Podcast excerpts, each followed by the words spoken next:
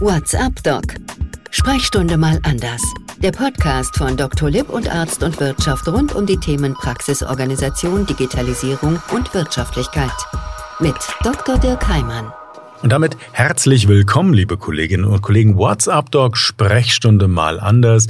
24 Folgen sind es inzwischen geworden. Gemeinsam mit Dr. Lipp und Arzt und Wirtschaft schauen wir regelmäßig auf die Dinge, die uns im Praxisalltag immer wieder bewegen, die aber unmittelbar erstmal nichts mit richtig harter Medizin zu tun haben und dann aber doch irgendwie schon, denn sie halten uns den Kopf frei, um uns auf das zu konzentrieren, wofür wir eben alle mal Ärztinnen und Ärzte geworden sind, nämlich Menschen zu helfen. Und das ist häufiger auch mit so administrativen Herausforderungen verbunden. Zum Beispiel, wenn Sie sich gerade mal kurz vor Augen halten, liebe Kolleginnen und Kollegen, wann haben Sie zuletzt über das Thema Versicherung in Ihrer Arztpraxis nachgedacht? Ich lasse jetzt mal drei Sekunden einfach eine Pause.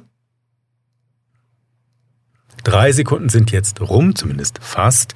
Und möglicherweise ist Ihnen gerade der Gedanke gekommen, stimmt, ist schon ein bisschen länger her, da sollte ich doch vielleicht mal wieder drüber nachdenken.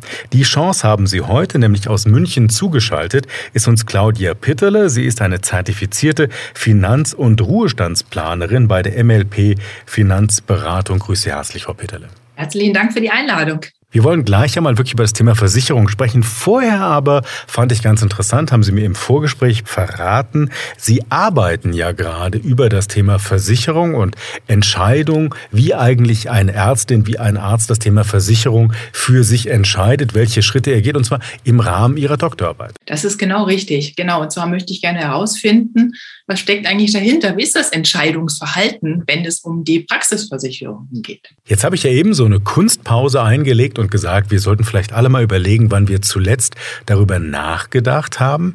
Haben Sie denn so den Eindruck, Versicherungen rund um die eigene Arztpraxis, das ist so ein bisschen so ein Stiefkind? Das ist auf jeden Fall ein Stiefkind. Und gerade wenn wir quasi schon mal reinspringen und über das Thema Berufshaftpflichtversicherung sprechen, haben wir ja früher das Problem, dass das oftmals gar nicht so ein Update gemacht worden ist. Und dann hat man auf einmal festgestellt, dass da eine Unterversicherung herrscht. Und gerade wenn wir jetzt sagen, wir denken mal über die Berufshaftpflichtversicherung nach, dann müssten wir uns auch darüber Gedanken machen, weil wir jetzt eine richtige Deckung brauchen. Und zwar müssen wir ja oder muss jeder Arzt bis nächstes Jahr, bis zum 20. Juli ja den Nachweis erbringen, dass eine Berufshaftpflichtversicherung auch in ordentlicher Höhe abgeschlossen hat nämlich drei Millionen. Das heißt, da gibt es jetzt also nicht nur das selber drüber nachdenken, Richtig. wäre jetzt ein Thema, sondern andere haben das für uns auch schon getan und die fordern uns jetzt auf, zeigt uns doch mal an, ob das eigentlich alles noch passt. Ist das denn, ich meine, Sie arbeiten jetzt drüber, Sie haben schon viele Umfragen durchgeführt, ist das denn so eine der Hauptherausforderungen? Man hat einmal so Versicherungen abgeschlossen und dann irgendwie aus dem Blick und aus dem Sinn? Das ist leider so. Man hat es mal gemacht und dann lässt man es liegen beschäftigt sich nicht damit oder man sagt, ja klar, das muss ich noch nachbessern und dann bleibt es im Ordner liegen. Aber passieren tut leider nichts.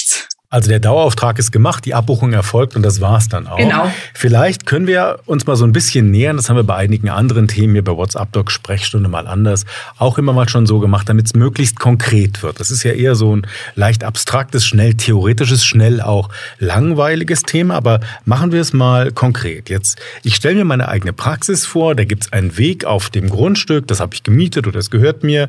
Der Patient geht da entlang, geht in Richtung Empfang. Da kann ja schon das erste Problem drohen. Richtig, er kann stürzen. Da kommt dann schon mal die Berufshaftpflichtversicherung ins Spiel. Da wäre jetzt genau das, was Sie eben sagten. Das heißt, hier könnte im Wortsinne der erste Stolperstein schon sein. Der steigt bei mir die zwei Stufen rauf oder wie auch immer und fällt vor dem Empfang oder direkt draußen vor der Praxis. Genau, oder er kommt rein, es liegt was auf dem Boden, das hat niemand gesehen und da fällt er schon mal hin. Jetzt könnte man ja sagen, das ist ja häufig auch im Rahmen von so einer Immobilienversicherung zum Beispiel. Vielleicht gehört mir ja die Immobilie, meine Praxis ist da drin. Was sagen Sie da? Sollte ich da drauf gucken? Sollte ich das möglichst beim gleichen Versicherer machen, damit ich nicht zu viel zahle? Wie gehe ich denn damit um? Also man sollte mal drauf gucken, ob das nicht bereits schon inkludiert ist, wenn Ihnen die, die Immobilie gehört. Dass es, dass es eigentlich schon versichert ist, ohne dass man es weiß. Das ist in der Regel bei guten Versicherungen so. Oder man schaut eben, ob es nicht im Rahmen von der Berufshaftpflichtversicherung versichert ist. Also wäre gleich schon im Grunde der erste Tipp ja bei WhatsApp Doc, Sprechstunde mal anders. Wenn mir die Praxisimmobilie gehört, in der ich selbst tätig bin, erster Tipp, wirklich mal gucken, ist das schon mit drin im Rahmen der eigenen Immobilienversicherung oder ist es das nicht, damit ich eben nicht zu viel zahle. Aber bleiben wir doch vielleicht bei dieser Haftpflichtversicherung für einen Moment. Die ist ja, und wir sind ja bei unserem virtuellen Praxisrundgang jetzt gerade am Empfang angekommen, die deckt ja noch viel mehr ab. Nicht nur die Frage, ob da jemand hinfällt. Genau, weil das ist quasi Ihr Schutz für Ihre Tätigkeit, diese Berufshaftpflichtversicherung. Also das ist quasi auch mit schon die wichtigste Versicherung überhaupt. Es erkennt man in der Regel, dass du oftmals einen Schutz von drei Millionen hat oder auch einen fünf Millionen ähm, Schutz hat. Die ist quasi da und schützt sie im Rahmen ihrer Tätigkeit als Arzt. Allerdings nur, wenn ich im Rahmen, doch so habe ich es immer bisher gelernt und Sie korrigieren mich einfach, wenn das gar nicht mehr stimmen sollte, wenn ich mich als Arzt auch in Anführungsstrichen richtig verhalte. Es gibt ja immer so diese Fragen, Fahrlässigkeit, grobe Fahrlässigkeit, dann zahlen die Versicherungen wieder nicht. Wie ist denn das bei so einer Berufshaftpflicht? Wie sind da Ihre Erfahrungen? Zahlt die gerne auch mal nicht? Kann ich eigentlich nicht sagen, sondern äh, wenn man quasi nicht den Vorwurf des Vorsatzes hat oder dann, dann zahlen die auch. Also das ist immer so eine Sache, was man oftmals denkt, aber die zahlen ja dann in dem Moment doch nicht. Weil ähm, ganz ehrlich, in der Regel verhalten sie sich ja auch ordnungsgemäß. Es kann ja aber nur mal sein, dass ihnen mal in Anführungszeichen ein was durchgerutscht ist. Und sie haben, und sie haben das dann einfach in dem Moment vergessen, was wir natürlich nicht wollen. Aber dann zahlt auch die Berufshaftpflichtversicherung. Das ist ja erstmal eine gute Nachricht, weil es ist ja genau die Befürchtung, ich zahle da zwar monatlich meinen Obolus ein, aber wenn dann der Tag der Tage mal kommt, dann zahlt sie eben doch nicht, weil sie irgendeinen Hinkefuß gefunden hat, die böse, böse Versicherung in Anführungsstrichen. Das höre ich auch immer oft mit diesem Hinkefuß. Also egal bei welcher Versicherung, das ist immer gerne so ein Argument, die zahlen ja dann doch nicht. Aber da sagen Sie aus Ihrer Erfahrung heraus mit Blick auf viele Versicherungsanbieter doch, da kann man wirklich Entwarnung geben, das funktioniert. Natürlich. Ja. Jetzt haben wir in einer der vorherigen Folgen hier bei WhatsApp Doc unter anderem auch schon mal darüber gesprochen, wenn ich zum Beispiel Leistungen delegiere an Mitarbeiterinnen, an Mitarbeiter, dann muss ich mich wirklich auch darum kümmern, dass die ordnungsgemäß ausgeführt werden. Ich muss vorher checken, ob die überhaupt qualifiziert sind für die Erbringung einer jeweiligen Leistung und ich muss die in regelmäßigen Abständen mir auch immer wieder anschauen, ob das wirklich so ist. Ist das eine Voraussetzung dafür, dass der Versicherungsschutz besteht? Das ist die Frage, was meinen Sie genau? Also was sollte passieren? Also wegen was sollte was passieren? Also nehmen wir es mal ganz konkret, nehmen wir mal an, wir reden jetzt im Moment, reden ja alle über Corona-Impfungen nach wie vor, auch wenn die Zahlen ja der Impfungen leider runtergehen. Jetzt kann man ja durchaus so eine intramuskuläre Impfung delegieren. Man kann ja sagen, das macht jetzt eine der MFAs zum Beispiel, die dafür qualifiziert ist und auf die delegiere ich jetzt die Leistung, nachdem ich mit dem Patienten gesprochen habe, die eigentliche Leistung der Impfung. Jetzt kommt es fehlerhafterweise zum Beispiel zu einer Injektion ins Gelenk. Und dann ist natürlich genau die Frage, eine Entzündung, Schmerzen, vielleicht wirklich so einem Haftpflichtproblem. Was muss ich da machen, damit ich trotzdem geschützt bin? Also in der Regel sollten Sie da auch vorher ähm, mit Ihrem Versicherungsberater sprechen, wie der Schutz der Berufshaftpflichtversicherung ist. Wie ist der abgedeckt? Also genauso auch, wie man das prüfen sollte, wenn man einen angestellten Arzt in der Praxis hat. Wo hat der seine Berufshaftpflichtversicherung? Und am besten alles über einen Vertrag vorher abdecken. Das heißt, ich verstehe das jetzt richtig, das finde ich einen ganz spannenden Tipp. Sie sagen eigentlich genauso, wie wir das ja gerade versuchen, mit unserem kleinen Praxisrundgang, müsste ich das eigentlich mit dem Versicherungsvertreter, dem zuständigen Ansprechpartner auch machen. Dass ich sage, Leute, jetzt gehen wir mal so einen typischen Tag durch, das wäre eine typische Situation, das ist eine typische Situation und dann müsste ich jeweils von dem Versicherungsberater erfahren, jawohl, das deckt der Vertrag ab. Richtig, genau. Und eigentlich ist es auch die originäre Aufgabe eines Beraters, je nachdem, wer sie berät, genau diese Themen durchzusprechen, von sich aus aktiv zu besprechen und sagen, schauen wir mal, was kann denn bei Ihnen alles passieren und wer hilft Ihnen denn dann in dem Moment? Das heißt, der Check für eine gute Beratung wäre eigentlich, dass der Mensch, der mit mir über die Versicherung spricht, der muss genau versuchen zu verstehen und mir das auch deutlich machen, was sind die Risiken, die bei mir in der Praxis bestehen. Richtig, genau. Und man sollte das auch mindestens einmal im Jahr machen, um auch zu gucken, hat sich was verändert. Also gibt es Weiterbildungen auch bei Ihnen als Arzt, die nachgemeldet werden müssen. Weil sowas rutscht ja dann auch immer ganz gerne durch. Als wäre zum Beispiel, ich erbringe jetzt neuerdings mehr Leistungen oder was hier in vielen Versicherungen drin steht, plötzlich behandelt man auch Fußballspieler von Erstligavereinen, die sind ja gerne ausgeschlossen, weil es so richtig teuer werden kann. Also sollte sich irgend sowas verändern, dann sollte ich das der Versicherung gerne mitteilen. Genau, oder jetzt bei der Behandlung von Flüchtlingen. Ist ja mhm. genau das Gleiche da einfach auch fragen, den Makler fragen oder die Versicherung fragen, je nachdem, wo man es abgeschlossen hat, ist das denn versichert? Genau. Aber jetzt nochmal mit dem Fragen. Jetzt ist natürlich, Telefonate sind eine nette Sache und im Zweifel kann sich nachher keiner so richtig dran erinnern. Aufzeichnen ohne Wissen des anderen darf man es auch nicht.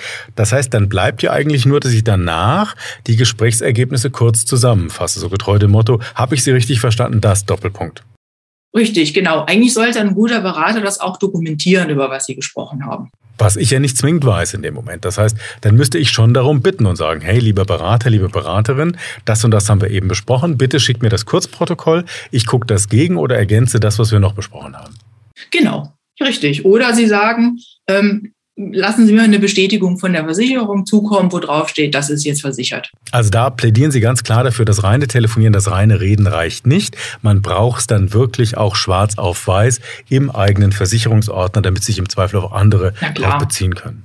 Natürlich. Sie fühlen sich ja auch wohler dann in dem Moment damit. Und das ist ja wichtig. Jetzt haben wir viel über die Berufshaftpflicht geredet.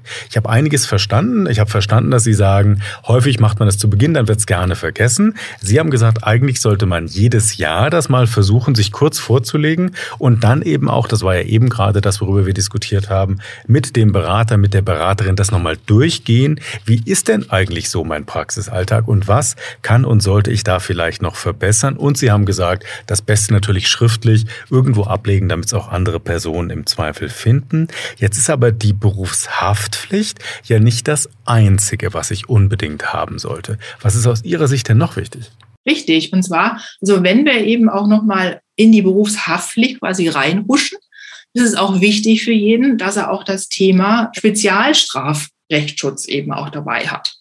Also das heißt, irgendwann kommt ja auch mal das Thema Vorsatz, also Vorsatztatbestände, unterlassene Hilfeleistung. Und dann kann es auch mal passieren, oder dass das auf einmal das ganze Beruf und arbeitsrechtliche Folgen mit sich zieht. Und dafür brauchen Sie dann auch wieder ihre Rechtsschutzversicherung. Also wichtig, das ist nicht die Haftpflichtversicherung, sondern jetzt geht es darum, die Haftpflichtversicherung deckt im Grunde Schäden ab, die anderen entstanden sind, weil ich vermeintlich was irgendwie nicht so gemacht habe oder weil irgendwas passiert ist. Aber sobald ich jetzt in eine rechtliche Situation komme, also vor den Kadi gezerrt wäre, wie es immer so schön heißt, dann brauche ich die Rechtsschutzversicherung. Klar, gerade dann, wenn es um das Thema Vorwurf vorsätzlicher Körperverletzung geht. Die wir ja bei uns in der Medizin immer haben. Jede Spritze, jede Blutentnahme ist eine genau. Körperverletzung. So, und daher brauchen wir dann oder sollte dann die Rechtsschutzversicherung ins Spiel kommen in dem Moment, die ein Zusatz ist, die quasi dann weiter für Sie tätig ist und äh, da die Kosten dann auch mit ersetzt. Genau. Also zweite essentielle Versicherung, Haftpflichtversicherung zum einen, das kann man sicher gut nachvollziehen. Rechtsschutzversicherung nochmal ganz wichtig, Sie haben es gerade gesagt, mit diesem Spezialrechtsschutz, ja. weil wir da ständig in der Medizin im Bereich der Körperverletzung unterwegs sind. Gehen wir vielleicht noch eins weiter. Jetzt haben wir in der Vorbereitung für unsere heutige Folge, habe ich mich so ein bisschen natürlich mit dem Thema Versicherungsnomenklatur befasst. Und dann gibt es ja eine Ausfallversicherung, es gibt eine Unterbrechungsversicherung, es gibt die Krankengeldtageversicherung, tausend Sachen irgendwie. Und ich habe echte Schwierigkeiten gehabt zu verstehen, was ist denn nun eigentlich mit was gemeint? So ein bisschen so eine, bei mir zumindest, so eine babylonische Versicherungssprachverwirrung. Jetzt haben wir die Expertin mit Ihnen ja in München sitzen. Helfen Sie uns ein bisschen, was davon ist genau was? Gerne. Also das geht nicht nur Ihnen so, sondern das geht eigentlich jedem so, dass man erstmal das ich schon mal sehr beruhigend. Überblick braucht. Alleine die ganzen Begrifflichkeiten, weil das einfach auch immer gerne durcheinander geworfen wird. Also wir haben einmal diese Praxis-Inhaltsversicherung, das ist quasi Ihre gewerbliche Hausrat. Das heißt, wir gehen unseren Rundgang weiter, kommen am teuren Ultraschallgerät vorbei, was wir gleich einsetzen wollen. Und da sagen Sie, wenn es morgen in der Praxis brennt und das Ding ist nicht versichert, habe ich verloren. Richtig, genau das. Und schlimm wird es halt dann auch noch, wenn Sie dann sagen, okay, das ist auch noch mit dem Darlehen finanziert zum Beispiel. Also da kommt dann die Praxis-Inhaltsversicherung zum Spiel. Und da muss man sich überlegen, wann zahlt die denn eigentlich? Und die zahlt dann bei Feuer, Brand und eben Leitungswasser, Sturm, Hagel und schützt ihr Inventar. Und jetzt ist das Inventar ganz einfach zerstört. Dann haben wir quasi die Neuanschaffung durch die Praxisinhaltsversicherung. Aber jetzt ist ja Ihre Praxis auch unterbrochen aufgrund von diesem Schaden. Und da haben wir dann eben die Praxisunterbrechungsversicherung.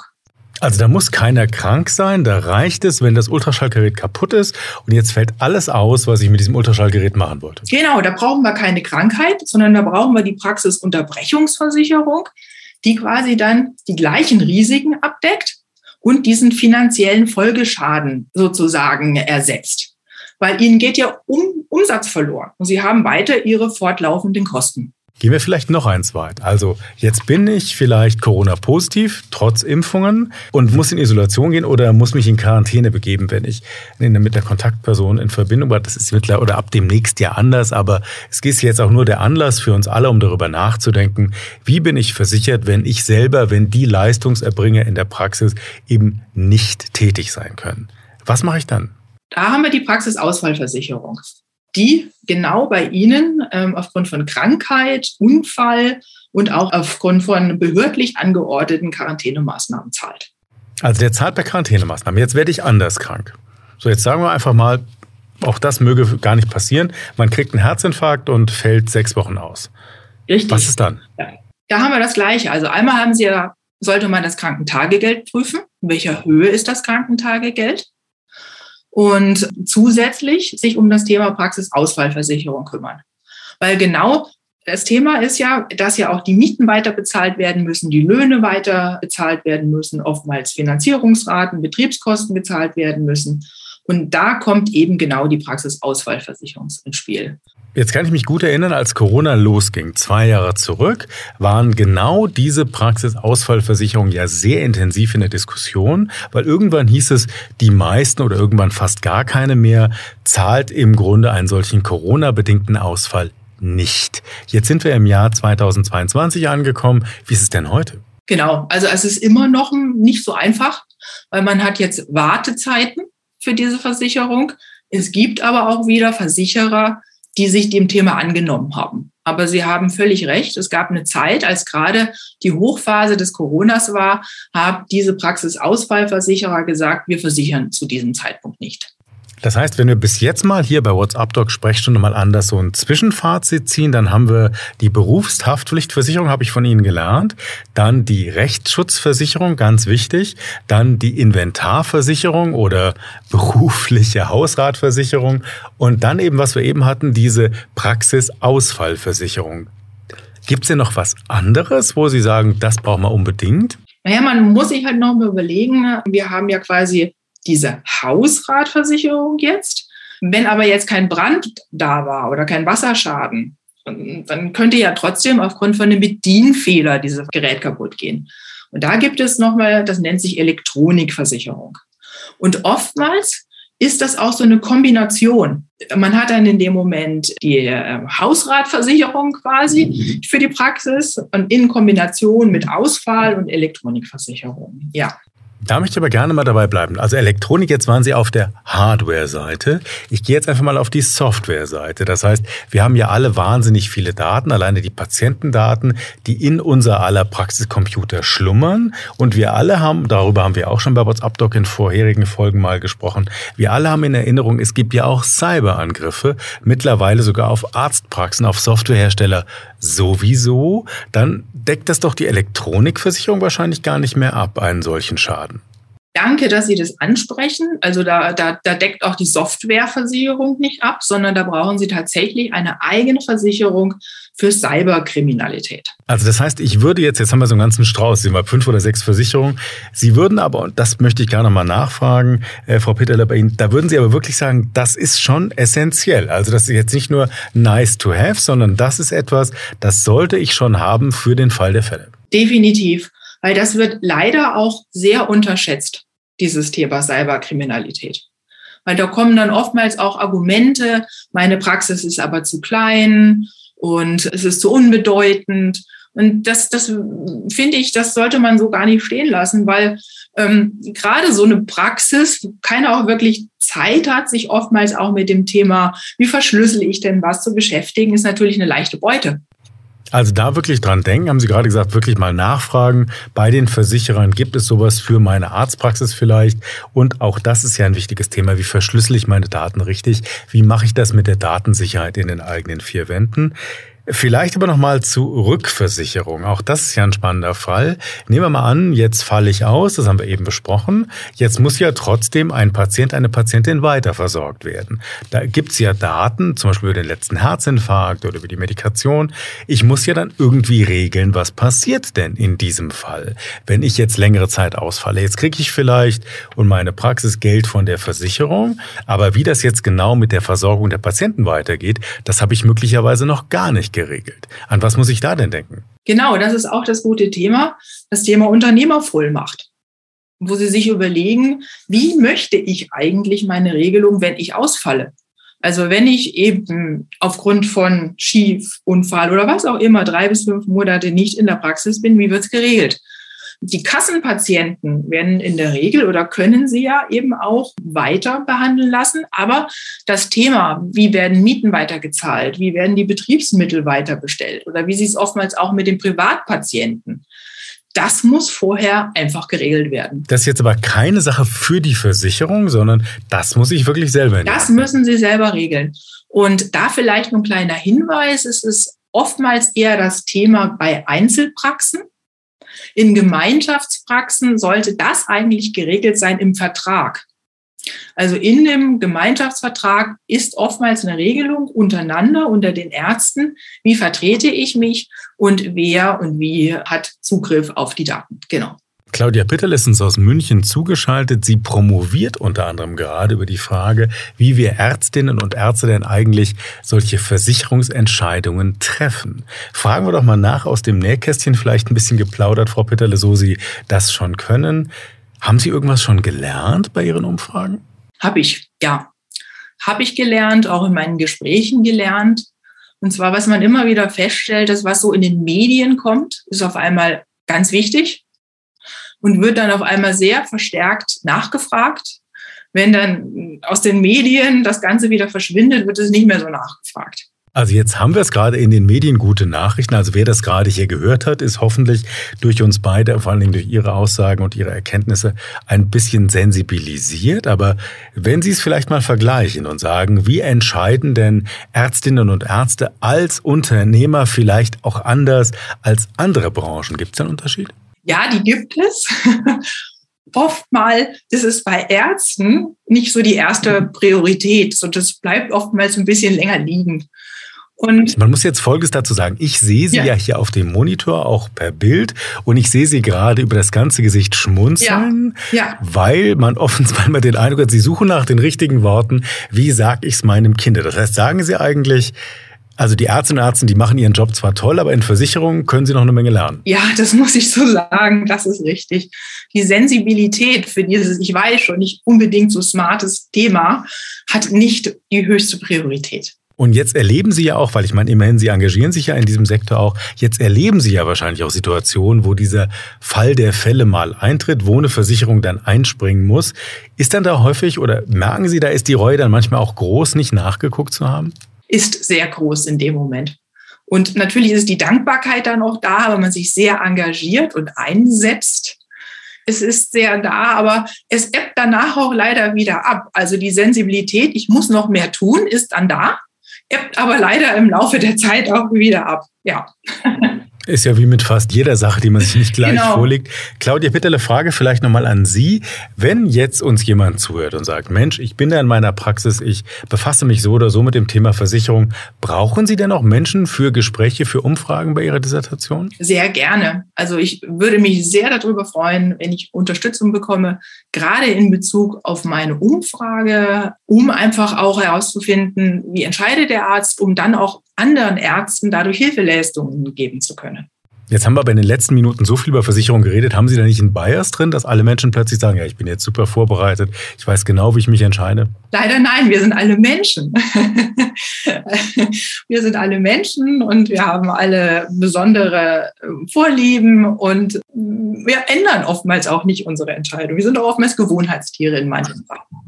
Also trotz nun WhatsApp-Doc sprecht schon mal anders oder eben nicht. Ich hoffe, wir haben Ihnen einige Anregungen geben können. Vielen, vielen Dank an Sie. Claudia Pitterle war uns zugeschaltet aus München, natürlich immer noch Corona-konform. Sie ist zertifizierte Finanz- und Ruhestandsplanerin bei der MLP Finanzberatung, wie gesagt, aus München zugeschaltet. Promoviert über das Thema, wir haben es eben gesagt, und wir werden einfach überall dort, wo Sie diesen Podcast hören können, einen Link beifügen, damit Sie, wenn Sie Lust haben, teilzunehmen, Frau Pitterle erreichen können, um eben über diese Umfrage auch ein bisschen mehr zu erfahren.